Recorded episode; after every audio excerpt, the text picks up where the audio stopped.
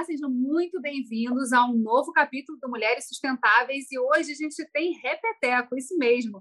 A minha convidada de hoje é Ellen Pedroso, que está num novo momento de carreira, de vida e que ela veio contar aqui para gente.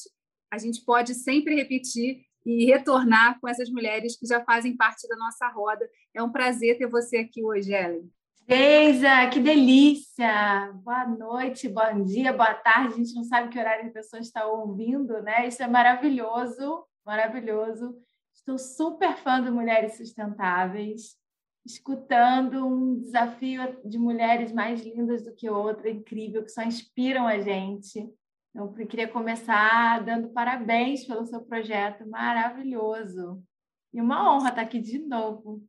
E é muito interessante, eu preciso contar isso para quem está escutando a gente e acompanha Mulheres Sustentáveis, porque a Ellen é uma mulher inspiradora também do projeto, né? A partir de uma conversa que a gente teve, é, vem sendo desenvolvido aí uma plataforma de comunicação, então podcast vai ganhar aí novos amigos desse grande círculo para a gente poder disseminar cada vez mais essas lições de liderança a partir da vivência, né? Porque eu acho que a gente só consegue desenvolver um olhar e uma força interior para poder encarar os desafios lá fora, se a gente consegue entender que a gente está num mundo recheado de pessoas que estão vivendo as mesmas coisas, as mesmas dores, e cada lição, cada forma de encarar a vida que a gente traz aqui nos, nos depoimentos ajuda um pouco a gente a botar mais pecinhas, na, mais ferramentas na nossa maleta, né, para a gente encarar o que vem pela frente.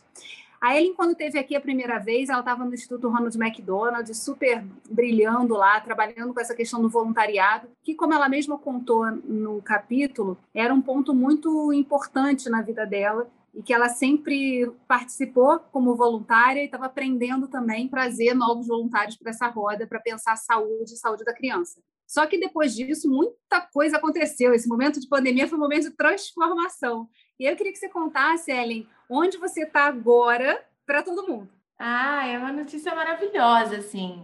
Ano de pandemia, eu acho que todo mundo é, foi obrigado, de alguma forma, né, a mexer, modificar e repensar o seu papel no mundo. É, a gente sempre falou de propósito, acho que Mulheres Sustentáveis é disso, né? São mulheres fortes que, que têm o propósito é, na sua vida.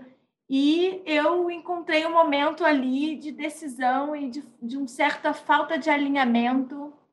É, era uma coisa muito interna, muito pessoal, assim. É, e, e, alguma coisa estava fora, né? E, e, de repente eu, eu me vi, né, à frente de uma vaga, é, enfim, num momento bem de transição pessoal e em dúvidas do que eu queria para os próximos anos, né, como gestora, como é, impacto no mundo, com, com tudo que eu caminhei até hoje, e com uma vaga exclusiva para mulheres negras do Pacto Global da ONU. Né?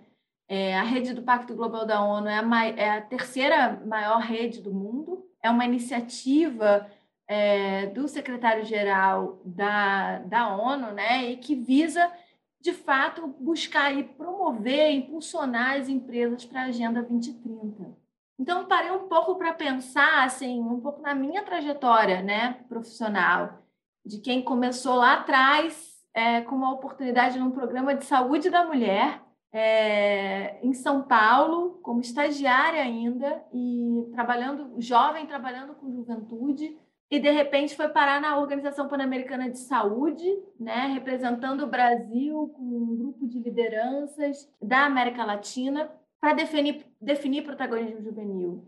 E esse momento foi um momento que mudou a minha vida, né? O programa em si da saúde da mulher, da doutora Albertina Duarte Chakiuti, acho que eu falei dela da outra vez, e, e ela realmente é, é uma mentora, e acho que a gente é, mulheres têm outras mulheres né, que nos trazem, e, e de repente o quanto tantos anos depois eu vi a oportunidade de estar numa agência da ONU, numa organização do sistema ONU, né? É, e para quem é da, da, área social, como tantas mulheres que você entrevistou, é um sonho, né? É, ela tem muita representatividade, tem muito significado. É, e essa agenda é uma agenda que fala de 17 objetivos, né? 17 objetivos de desenvolvimento sustentável.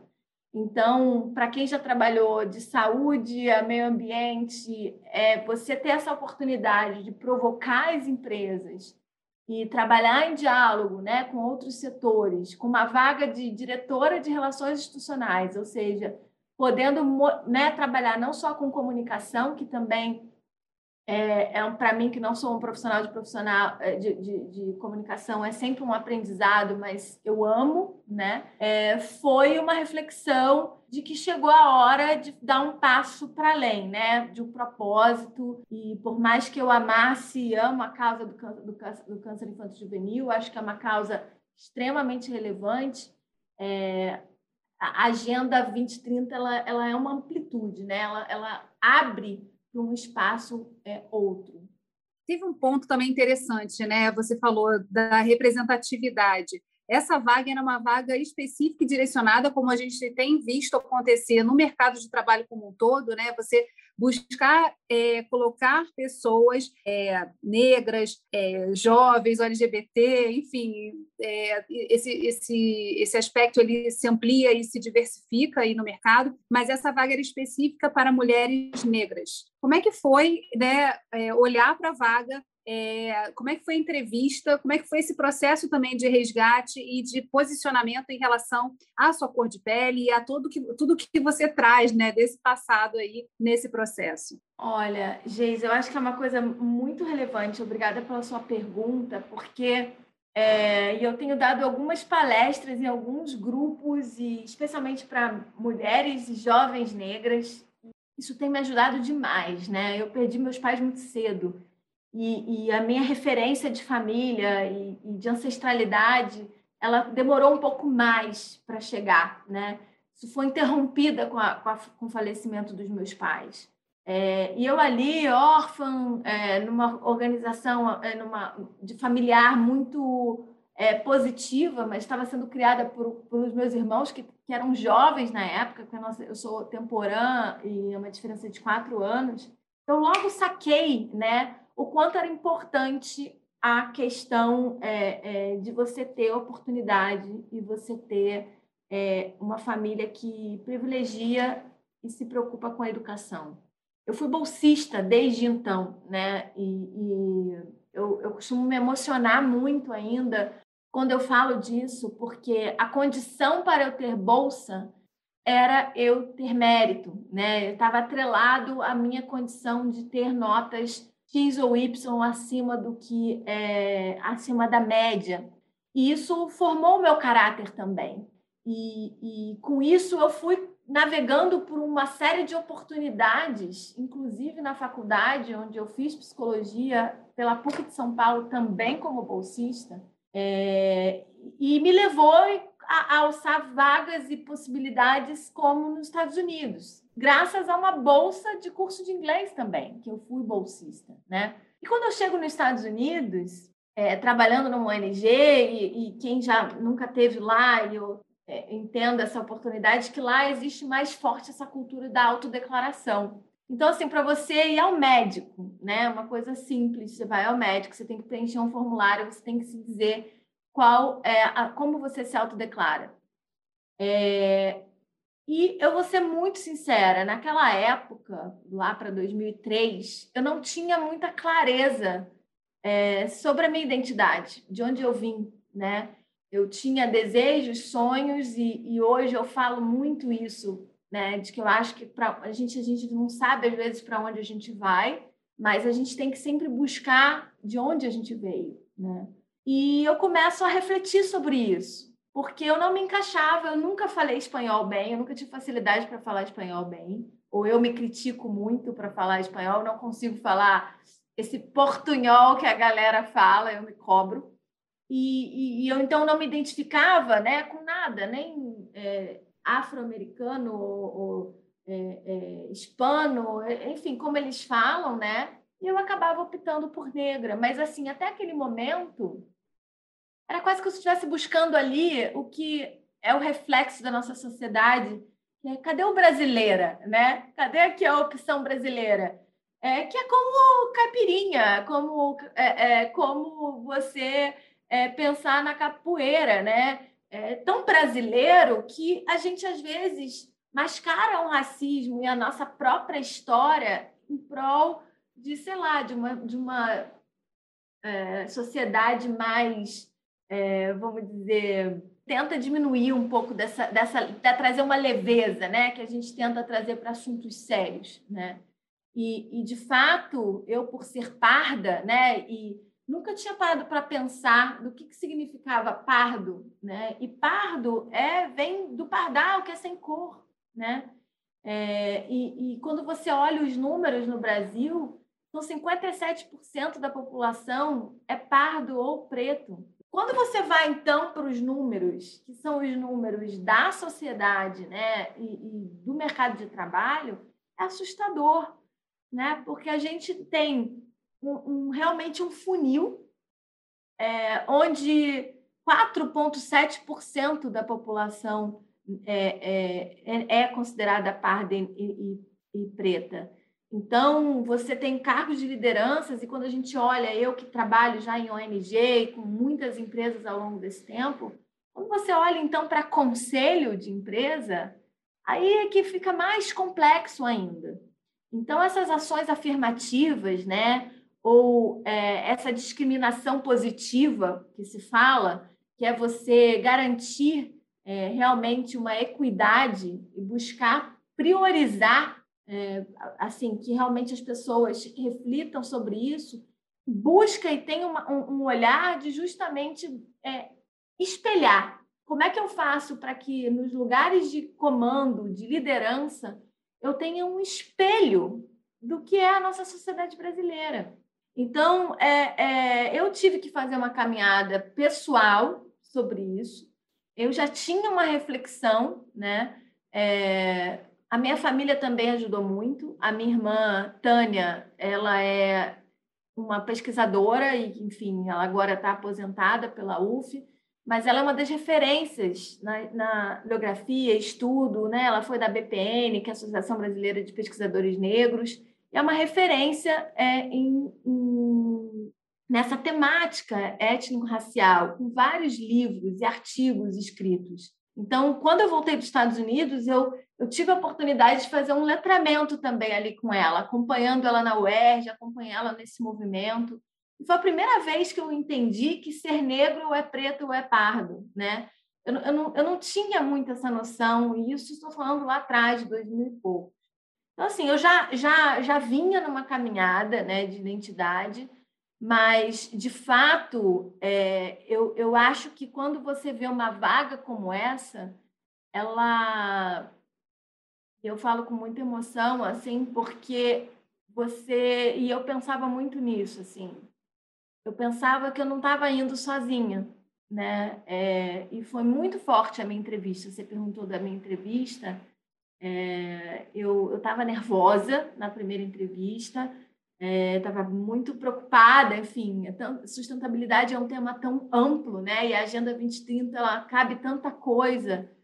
E, e eu falei, eu não vou entrar aqui sozinha nessa entrevista. E aí meus, enfim, meus cursos e minha investi, meu investimento em, em é, é, constelação familiar sistêmica é, me ajudaram a, a, de fato, a fazer uma meditação e, e lembrar né, que os meus avós, meus bisavós eram realmente é, escravos, que a minha mãe é, ela veio de uma família é, onde a avó dela né, é, era realmente uma mulher que não tinha é, o nome paterno. Então, a gente veio de uma, de uma, de uma região aqui do, do Rio de Janeiro, que é uma região que, do Vale do Café, a região do Vale do Paraíba, onde eram fazendas, né?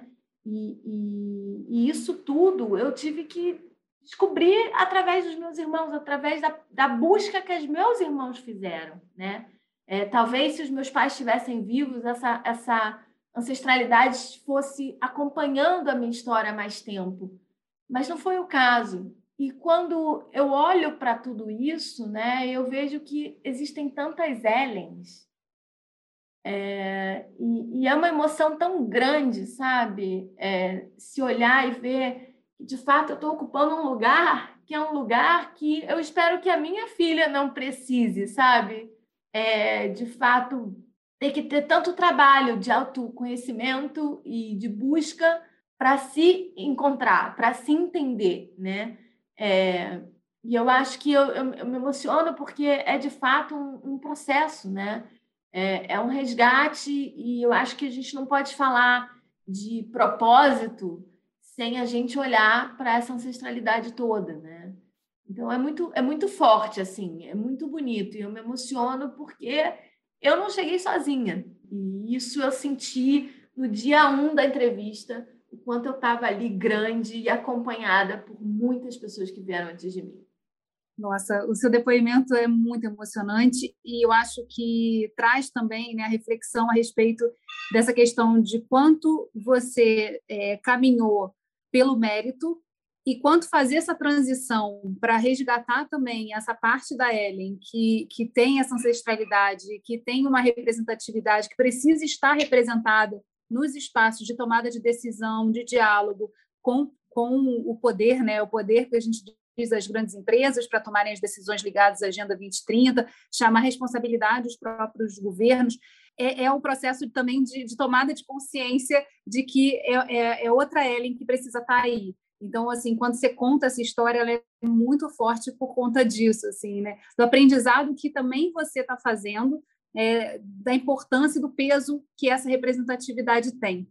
E aí, voltando, vendo, assim, diante dessas no, desses novos desafios, como é que foi para você também, assim, encarar é, esse, esse novo cargo, né, de relações institucionais, que é um, um campo aí que está crescendo a beça, né? Eu, acho que hoje é, todos os espaços, né, as, as empresas estão buscando profissionais que possam fazer esses links, possam fazer esses elos é, e também criar é, ações conjuntas. Como é que foi você se ver também nesse desafio é, de, de, se relacionar e fazer esse trabalho com, com, tantas, com tantos parceiros que precisam estar ligados na agenda da sustentabilidade? Olha, eu confesso que eu, eu me sinto muito corajosa, né? Porque, diferente de você, eu não sou uma profissional de comunicação. Mas eu tive o desafio de passar por algumas ONGs e a gente sabe que o terceiro setor ele tem muita precariedade né, em estrutura. Eu, eu agradeço demais algumas experiências, como na Coca-Cola, como no CIEDES, é, onde eu tive ali a oportunidade de estar realmente dentro é, é, e fazendo dentro da máquina da comunicação. Então, isso me deu é, autoestima né, para buscar e entender o que, que é o terceiro setor e o que, que uma organização é, social, porque a gente é uma agência, funciona como um instituto, né? É, eu de fato poderia agregar. E, e, eu tenho aí tantos anos, eu conheço tantas pessoas, então é isso, né? Eu acho que a coragem vem de não se sentir é, sozinha. Então, assim, não é porque eu vou assumir uma área que eu não sou técnica da área, é, é que eu preciso ser especialista, né? A minha posição é outra, né? É uma posição de, é, é, de ser realmente uma visão mais estratégica nesse sentido. E eu acho que eu estou montando ainda uma equipe, né? É, e eu faço questão de falar que a gente está ainda num processo de reestruturação, mas todas as vagas a gente quer que sejam vagas exclusivas também para é, é, pessoas e, e, e possíveis lideranças aí jovens, negros e negras. Então a gente quer formar um time é, que tenha coerência com, com esse legado, né? E a gente está estruturando esse desenho e tem muita gente boa buscando uma oportunidade. Então, eu acho que a gente encontrando né, pessoas que de fato sabem o que estão fazendo, né, no sentido de entender de comunicação, de marketing, é, pensando nesse olhar do relacionamento como é, é, uma estratégia que une, faz pontes, né, pontes entre propósitos e ações, a gente consegue construir um desenho diferente. Então, eu tenho muito claro né, o que, que eu quero, o que, que a gente tem de potencial. Esses meses, eu estou no terceiro mês, então eu estou aprendendo. É, segundo o meu gestor, ele disse que leva uns dois anos para entender sistema ONU. Então, eu ainda estou no, no módulo 1, um, né? É, mas a gente tem muitas parcerias, parcerias com empresas, e eu já identifiquei muitas oportunidades, inclusive critérios, como a gente definir é, processos e organizar um pouco qual é a proposta de valor desses parceiros. Então, acho que a bagagem, como até como ter sido diretora executiva né, é, de uma organização internacional, elas me ajudam a ter uma visão, né? E eu acho que com as pessoas certas e, e com diversidade no nosso DNA, a gente vai construir uma diretoria de fato que, que promova aí um trabalho é, muito estruturante para essa agência da ONU aqui no Brasil. Em relação ao próprio trabalho, né, olhando é, o Pacto Global dentro do sistema ONU, já é, como é que é essa, esse relacionamento com os outros organismos? Qual a função e o papel principal do, do pacto e como é que você é, faz esses links né, entre o que está sendo discutido. A gente teve recentemente aí encontro, Brasil participou lá do encontro é, em Nova York. É, enfim, como é que é esse processo de, de também olhar é, outros países e buscar também modelos e ações interessantes? Então, o pacto ele é responsável, vamos dizer, a agência, a iniciativa responsável é, que, que é a guardiã aí de impulsionar a Agenda 2030 com o setor privado. Então, a gente hoje tem parcerias e estamos construindo como agência com diversas agências da ONU aqui no Brasil. E a gente tem o escritório, né? É, como somos uma iniciativa ligada ao secretário, nós temos o escritório da ONU, do qual a gente se reporta. Então, a gente tem tanto um olhar para essa é, iniciativa que fica em Nova York, direto ligada ao secretário, mas eles também têm uma fundação. Uma fundação como o Instituto aqui no Brasil, que também tem a sua missão é, nesse sentido de estruturar e organizar essa parceria e impulsionar as empresas. Então, a gente faz treinamentos, eventos, mil ferramentas e oportunidades de projetos né, em parceria com essas empresas, sempre para alavancar é, a agenda. É importante lembrar que assim a gente está na década da ação, né? Justamente faltam aí 10 anos exatamente, nove, né? Para a gente é, fazer uma mudança. E, e, é lógico que em alguns assuntos é, é importante a gente trabalhar de forma sinérgica, né? Então, hoje, um dos trabalhos que eu estou coordenando é um mapeamento da proposta de valor de todas as parcerias que nós temos com as agências é, ONU no Brasil. Então, eu estou montando justamente esse mapa, né, que é identificando tudo que a gente está já realizando ou pretende realizar, sejam projetos, iniciativas ou, ou propostas de valor, e entendendo qual é a proposta de valor de cada agência. Como é que cada agência e, e o setor é, privado, no caso, pode ajudar a impulsionar essa agenda no Brasil. Então, uma das, das, minhas primeiras entregas provavelmente vai ser essa, essa fotografia. E aí a gente vai poder, a partir daí, é, desdobrar, fazer certos ajustes, né? Então, é um universo, eu acho que por estarmos na década de ação, nos exige mais diálogo, né? nos, nos exige é, também ter metas mais claras. Então, a gente tem falado, em Nova York tem provocado muito é, para que as empresas elas tenham uma jornada pelos ODS, uma jornada onde elas realmente estejam integrando a, os objetivos é, nas suas é, operações e que a gente mapeie isso de forma é, é, mais estratégica. Então, o pacto hoje está criando alguns movimentos, né, que a gente chama de movimento, são encontros entre não só empresas, mas por temas, onde a gente tem uma meta clara baseada na ciência e que a gente consiga, em conjunto, alavancar aquela agenda. Então, é, ela vai ser, de fato, uma grande oportunidade para a gente acelerar, né? E tendo aí metas e ferramentas objetivas, a gente consegue fazer esse processo. E a gente precisa, né, também, paralelo a esse processo de, de movimentos, né, trazer a própria questão da comunicação e da visibilidade para esse processo.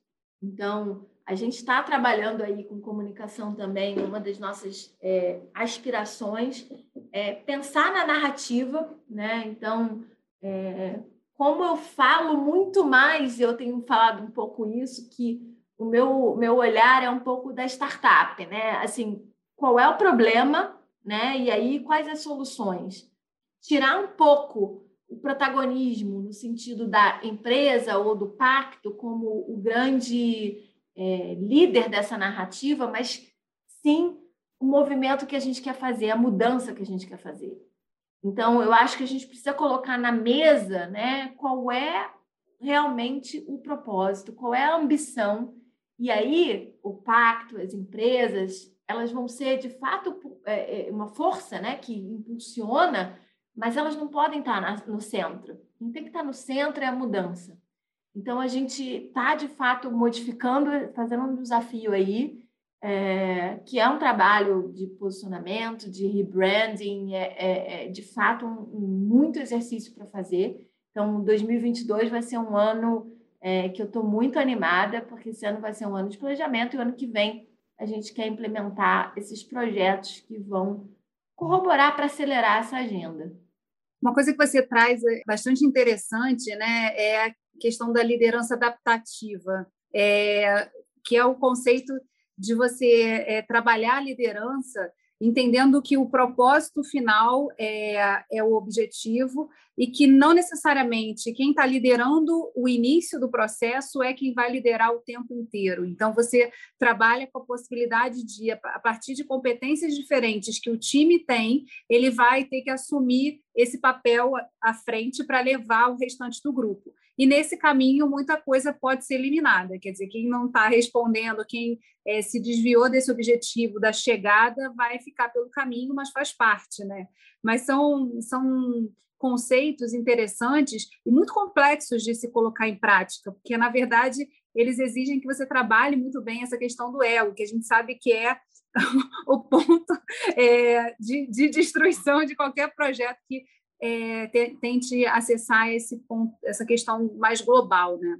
Olha, e, e eu vou te dizer que esse é o maior desafio, e aí vem o meu lado psicóloga, né?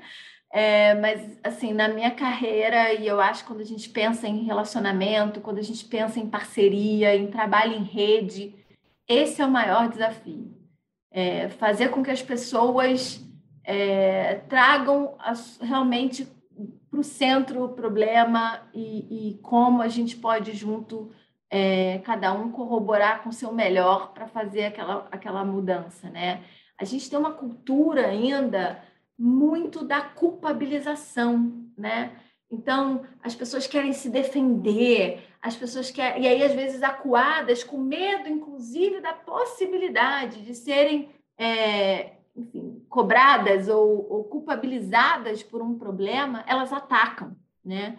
Então, é muito difícil, às vezes, fazer projetos grandes em parcerias né, com várias instituições, porque atrás dessas instituições tem pessoas.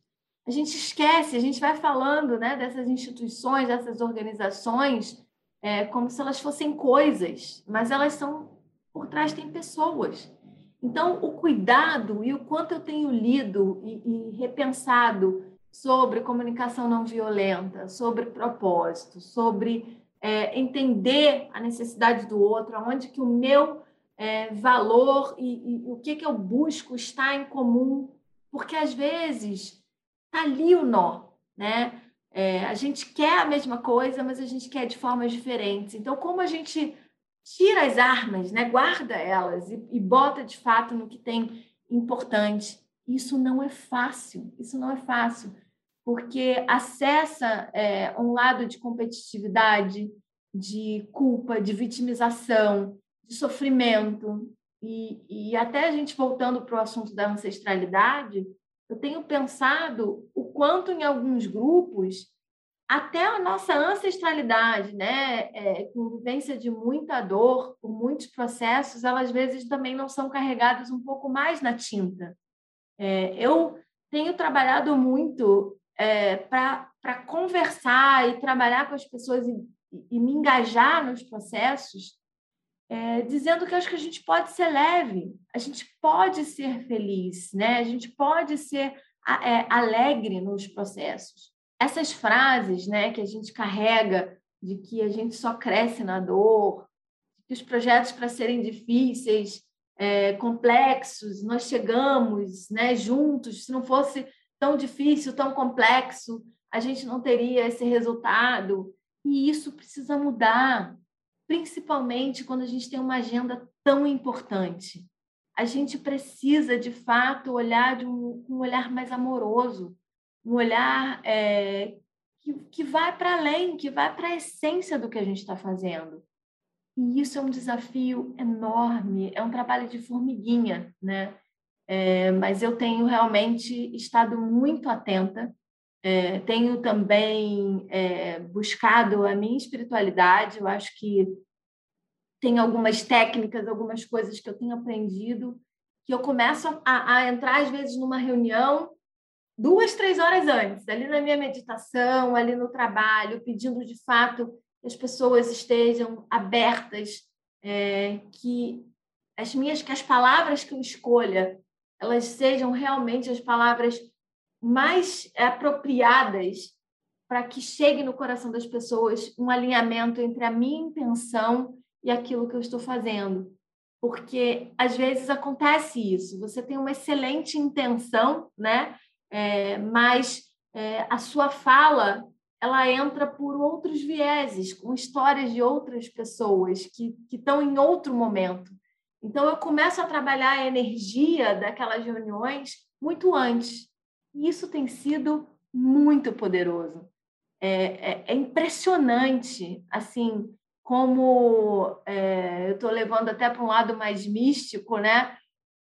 Mas você sabe que outro dia a gente estava num grupo, numa reunião assim muito difícil, e uma das pessoas é, que estava interagindo com a gente, uma pessoa muito com, complexa, e, e ela estava fora da energia. E a gente entrou numa sintonia tão grande que depois a gente até brincou, porque a internet dela não parava de cair.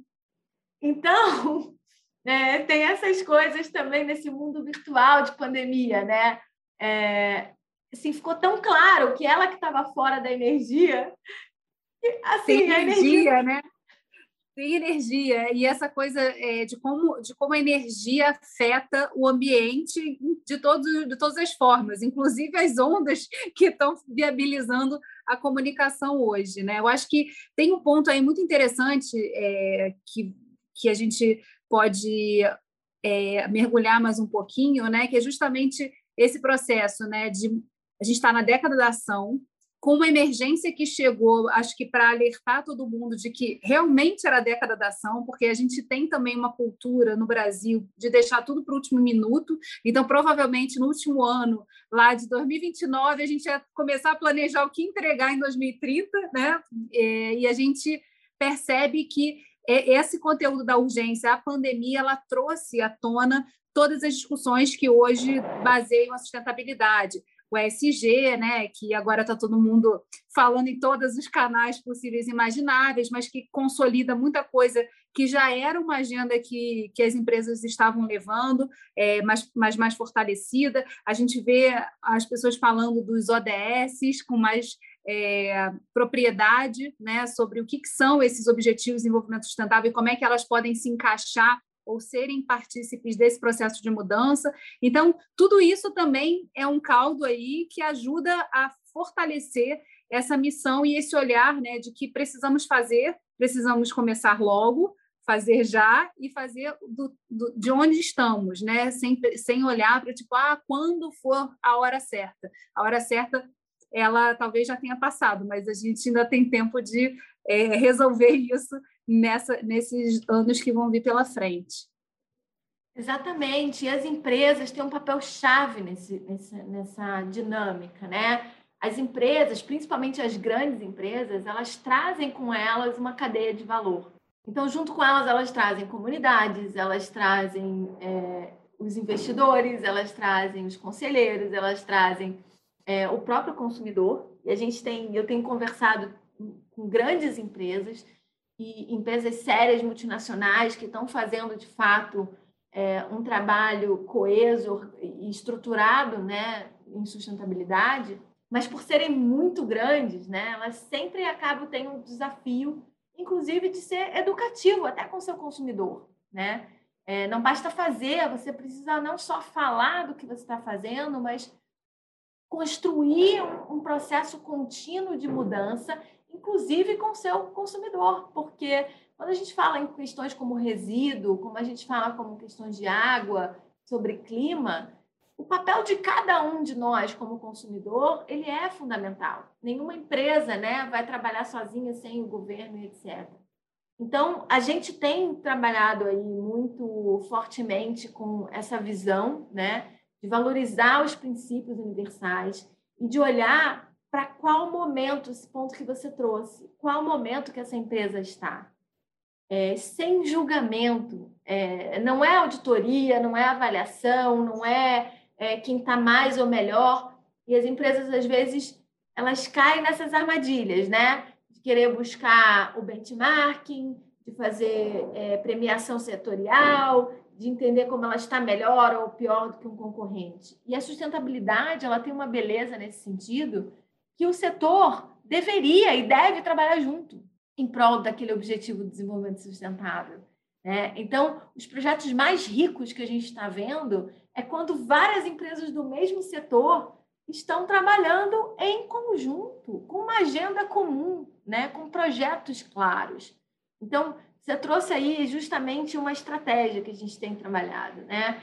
Que é de fato olhar para essas empresas, para as grandes empresas que são acima de 50 milhões de faturamento de dólares e, ou 250 funcionários e trazer para elas né, um olhar de como elas estão maduras ou não e o que ferramentas elas podem acionar via pacto, é, que sejam eventos, treinamentos é, e outras ferramentas como a gente tem é, alguns, algumas ferramentas, inclusive, que vêm do global, para ajudá-las a entender ou aprimorar essa ambição. Então, a ambição ela tem que estar clara e tem que estar é, do tamanho que a empresa é, precisa naquele momento.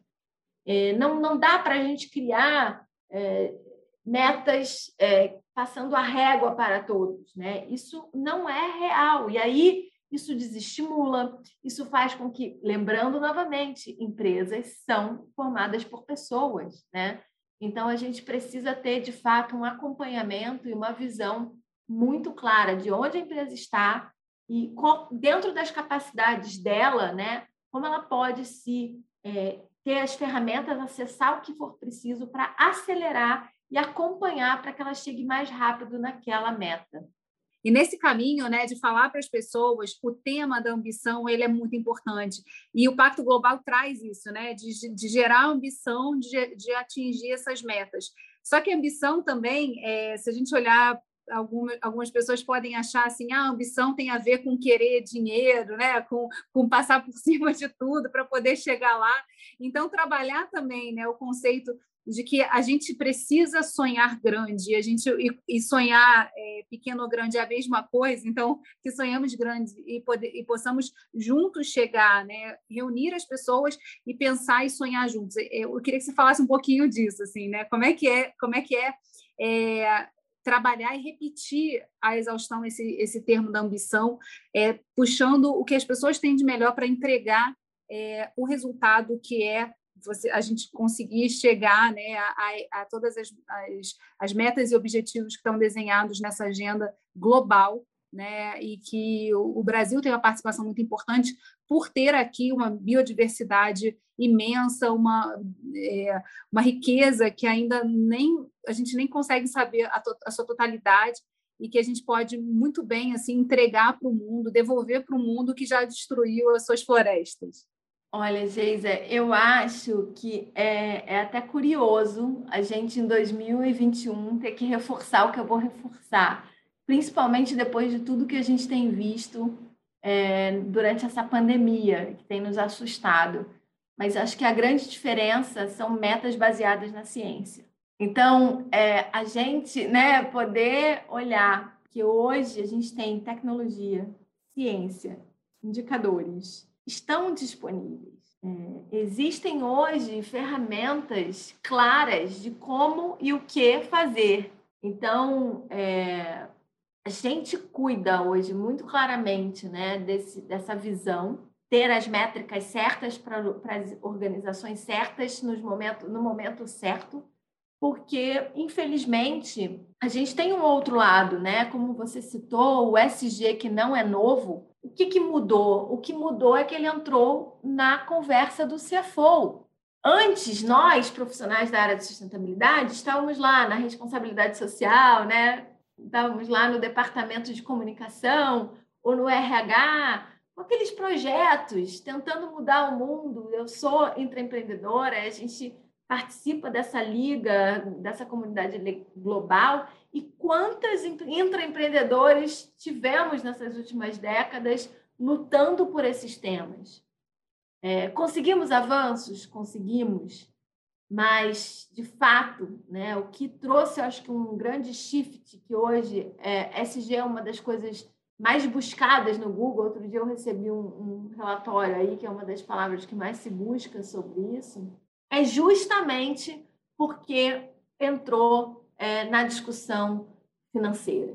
Né? E a partir do momento que isso vira uma meta, não só né, é, é, para você conseguir realizar ou falar com o seu consumidor ou com alguns, mas que vai ser o seu investidor olhando, é o CFO que virou a grande estrela. A gente tem até um programa de, de, de da ONU é, que a gente está com uma meta de trazer 100, de ser 10% dessa, dessa meta, que é trazer os CFOs né, para essa discussão. E, e, é um programa que a gente está começando a construir aqui, estou contando uma novidade, mas é um, é um programa global, porque de fato esses caras estão assumindo a sustentabilidade como visão, como estratégia, e tendo uma conversa que talvez nós, da comunicação, da psicologia, do social, temos um pouco mais de dificuldade de falar. É, então, a métrica financeira ela traz para esses CEOs uma, uma urgência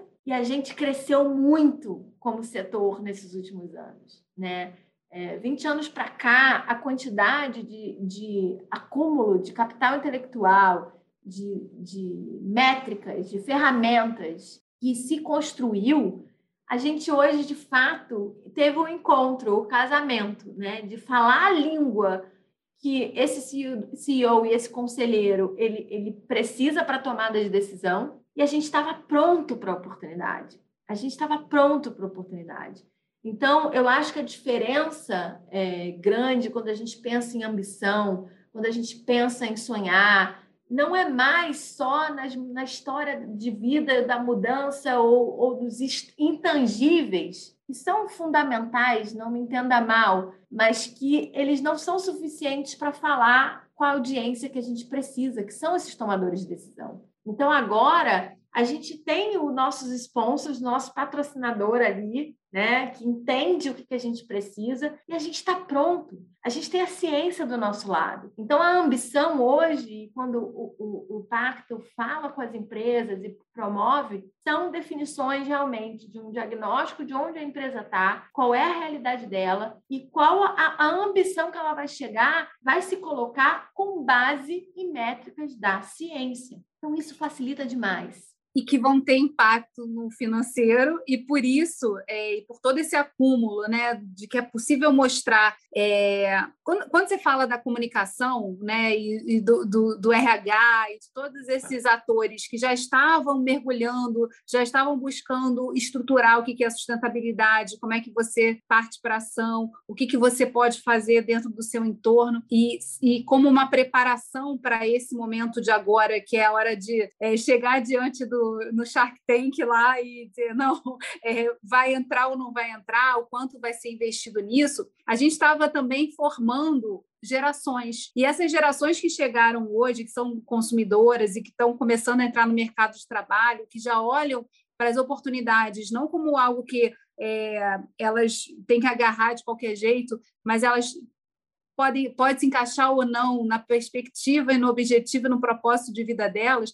Eu acho que a gente começa a entender que chegou agora o momento né, de juntar tudo isso e poder entregar uma outra realidade daqui a 10 anos. Quer dizer, a gente consegue olhar para daqui a 10 anos não como algo tipo, ah, estamos só sonhando, pode ser que chegue ou não, mas a urgência está dada e aí você, a gente tem os elementos prontos aqui. Eu acho que pensar sobre, sobre esse ponto, né, a ambição ela é mais interessante, porque é, não é, gente, como você disse, a gente não está falando só de sonhos, está falando da possibilidade de entregar produtos que façam sentido para esse consumidor que está do outro lado e que vai escolher se ele vai consumir você ou o outro, não só pelo que você está entregando de produto, mas por todo o processo de produção lá, desde o começo da escolha do, do da matéria-prima até agora. Então, é muito mais difícil né, ficar só na comunicação, precisa ativar todos os, os parceiros e, e quem está nesse jogo com você.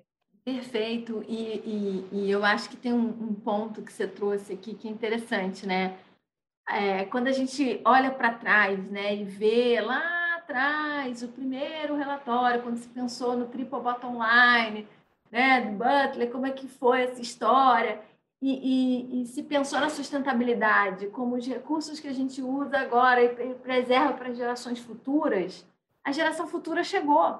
A geração futura chegou. Então, assim, essa garotada, os zilênios, né? Porque eu já, já me perdi, eu não vou ficar entregando a minha idade. Mas, assim, é, é, interessante a gente ver que essa galera ela já chegou com essa visão.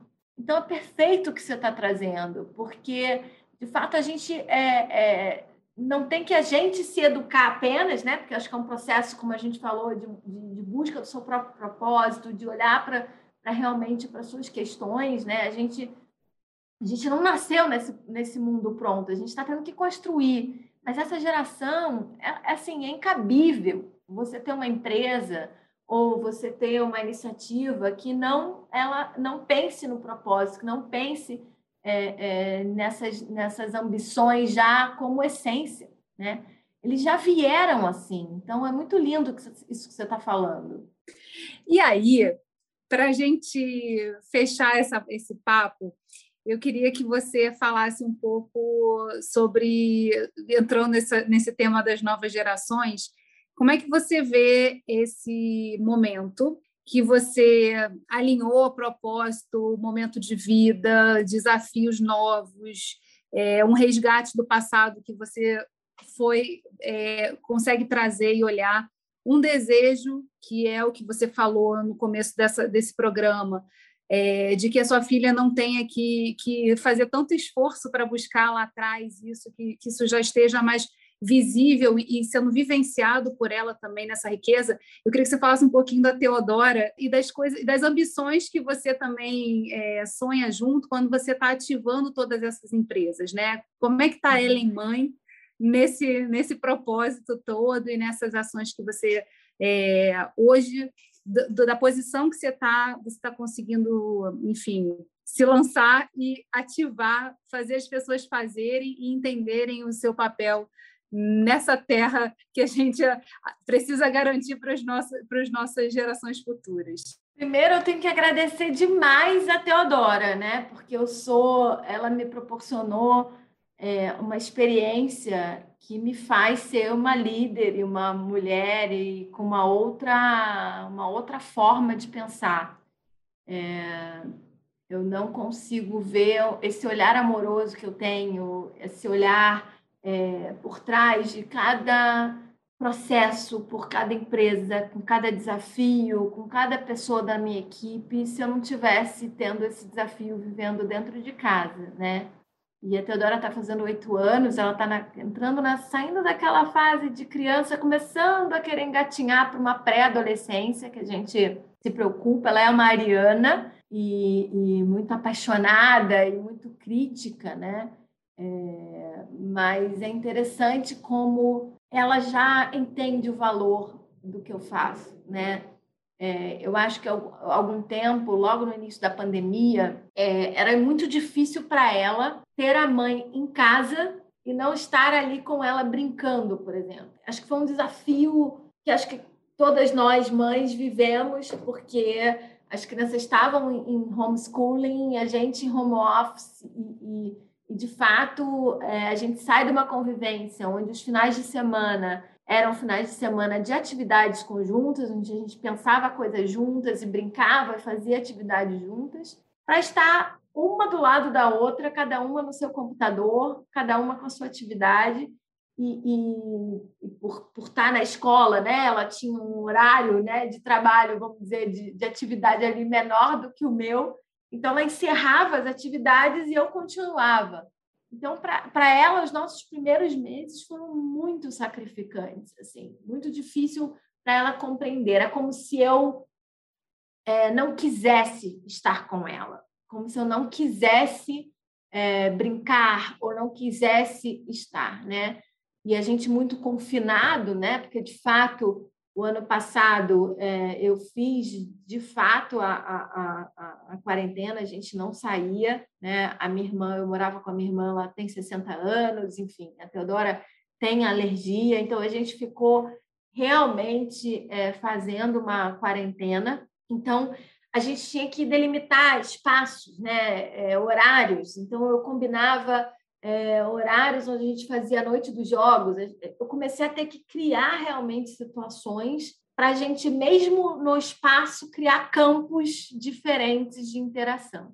É, hoje, né, e aí tem coisas lindas, né, porque eu me lembro que aquela crise toda de financeira e a gente, enfim, no Instituto Ronald, é, o ano passado ainda, preocupado com o Mac Dia Feliz, ela me vendo falando sobre orçamento, é, um dia que me emocionou demais é quando ela pega o cofrinho dela, né?